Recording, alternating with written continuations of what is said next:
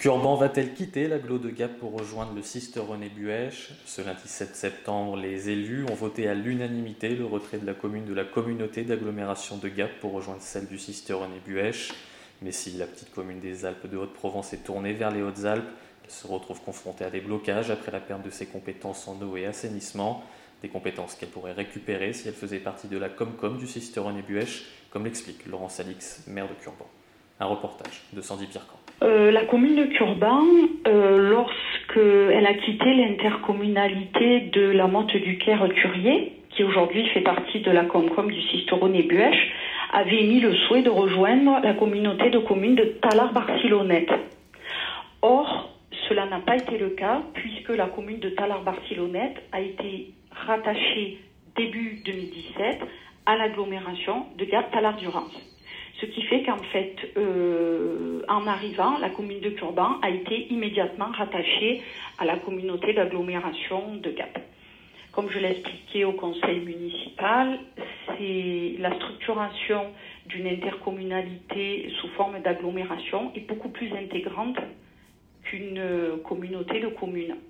Et à ce jour, et après l'avoir vécu pendant trois ans, euh, on se rend compte que c'est compliqué d'avoir dû transférer certaines compétences que l'on souhaite maintenant récupérer. Donc en ce qui concerne euh, la compétence assainissement, euh, il y a notamment un projet qui fait partie de la révision actuelle du PLU et qui prévoit la construction d'un petit collectif sur des parcelles communales et pour pouvoir euh, mettre en place ce projet, eh bien, il faut que l'on fasse un renforcement de la station d'épuration, de la curnerie. Et euh, depuis 2017 que nous sommes entrés dans l'agglomération, nous devions refaire la station d'épuration du village et nous devions la refaire urgemment puisque nous étions euh, déjà euh, sous les fourches codines euh, de l'ONEMA en ayant eu des amendes sur le dysfonctionnement et ça a mis trois ans pour se faire. Donc aujourd'hui, nous, on souhaiterait engager au plus tôt le renforcement de celle de la curnerie et pour cela, il faut que l'on soit libre dans les délais de programmation. Donc ça, c'est ce qui concerne euh, l'assainissement. Ensuite, par rapport à la compétence de l'eau potable, c'est un transfert récent, puisque c'est un transfert qui date du début de l'année 2020 et, euh, et contre lequel on a été nombreux à militer. Je l'ai expliqué hier soir au conseil municipal. Hein, euh, pour ceux de l'ancienne mandature, euh, ils peuvent se rappeler euh, qu'on a battu le pavé en plein mois de juillet en donnant des prospectus au feu de, de Talar aux gens qui passaient dans leur voiture, et ce, avec beaucoup de, maires de l'aglo. Hein. On est quand même un certain nombre de, de communes à ne pas être d'accord sur ce transfert de compétences de l'eau, qui n'est pas du tout du ressort de l'aglo d'ailleurs. Hein c'est pas l'aglo qui est responsable de ça, c'est la loi. C'est parce qu'on est dans une communauté d'agglomération et que ça devait basculer en 2020. Donc j'allais dire, c'est pas euh, entre guillemets euh, la faute de l'agglomération, c'est ainsi. C'est pour ça que je, disais qu'une communauté d'agglomération est plus intégrante. Donc le transfert de la compétence de l'eau, euh, on a beaucoup travaillé à la rédaction d'une convention pour pouvoir la déléguer, que l'aglo la délègue aux communes.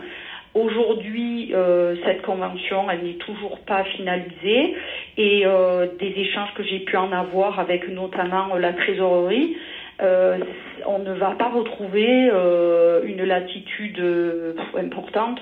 En fait, c'est quasiment que des jeux d'écriture, puisqu'on ne sera maître d'aucune décision relative à cette compétence, si ce n'est peut-être un peu d'entretien.